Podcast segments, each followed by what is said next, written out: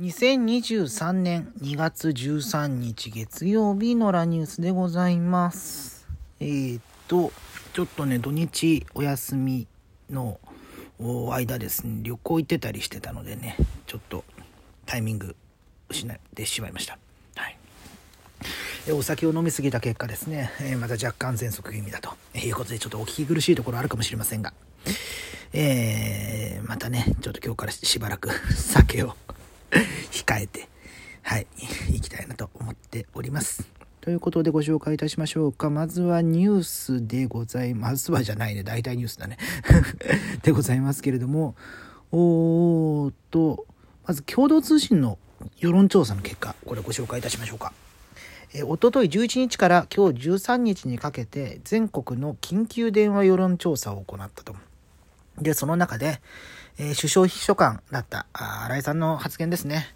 えーについて、えー同性婚を認める方が良いという回答が64.0%で、認めない方が良いの24.9%を大きく上回ったという形になっているんですが、えーこれですね、一番最後のところに書いてあるんですけれども、えー同性婚に関し、年代別では若年層、過去30代以下で81.3%が賛成したのに対し、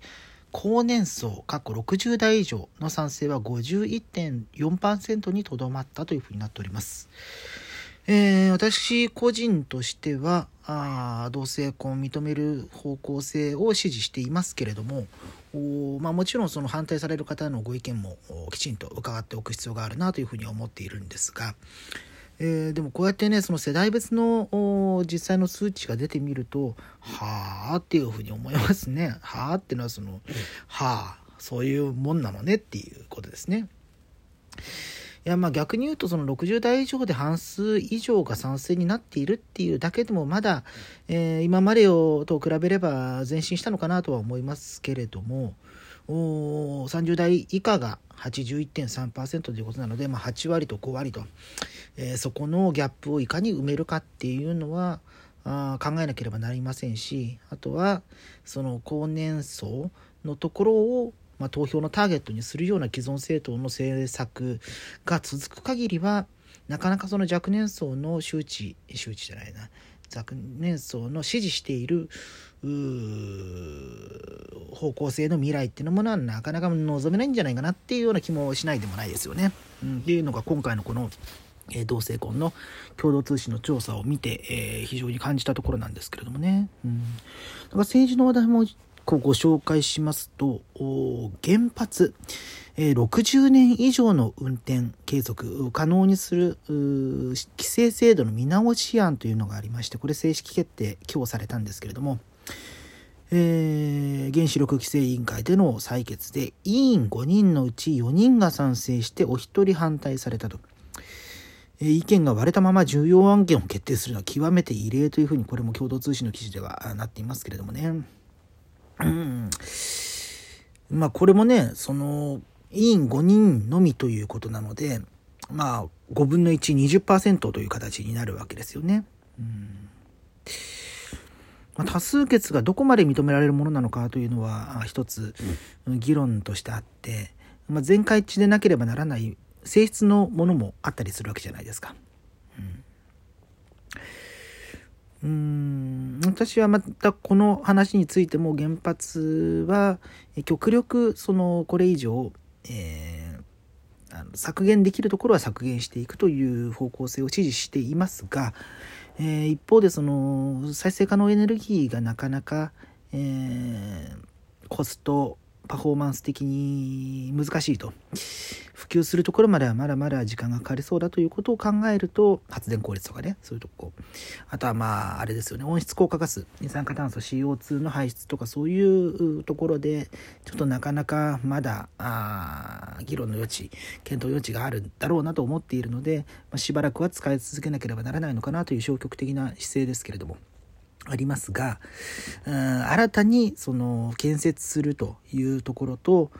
耐用年数を伸ばすということについては極めてあの慎重な姿勢でいます。特に、えーこの60年を超える運転開始から60年超えるとなると、まあ、それだけ、え老朽化している可能性はあるわけですよね。まあ、もちろんそれはきちんと検査しているという前提のもとですけれどもでもうんあらゆることにもしもっていうものはないわけですし実際福島第一原発についても津波が起こるまでこういうことがあるわけないよねっていうような認識でみんながいたわけなので、うん、だからこの60年超えても OK ですよという前提があ本当に正しいかどうかというのはこれから先の時代が証明していくものなんですよね。うん、っていうことを考えるとちょっとどうなのかなというふうに思ったりいたします。うん、ですね。えー、っとまああのなんだ？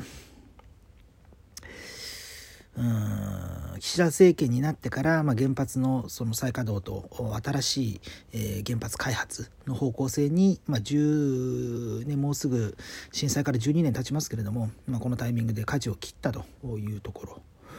ですね。うんいやそれに対してどう対応するかというところで、まあ、意見が割れたということですよね。うんまあ、もともとこの、あの、石渡さん、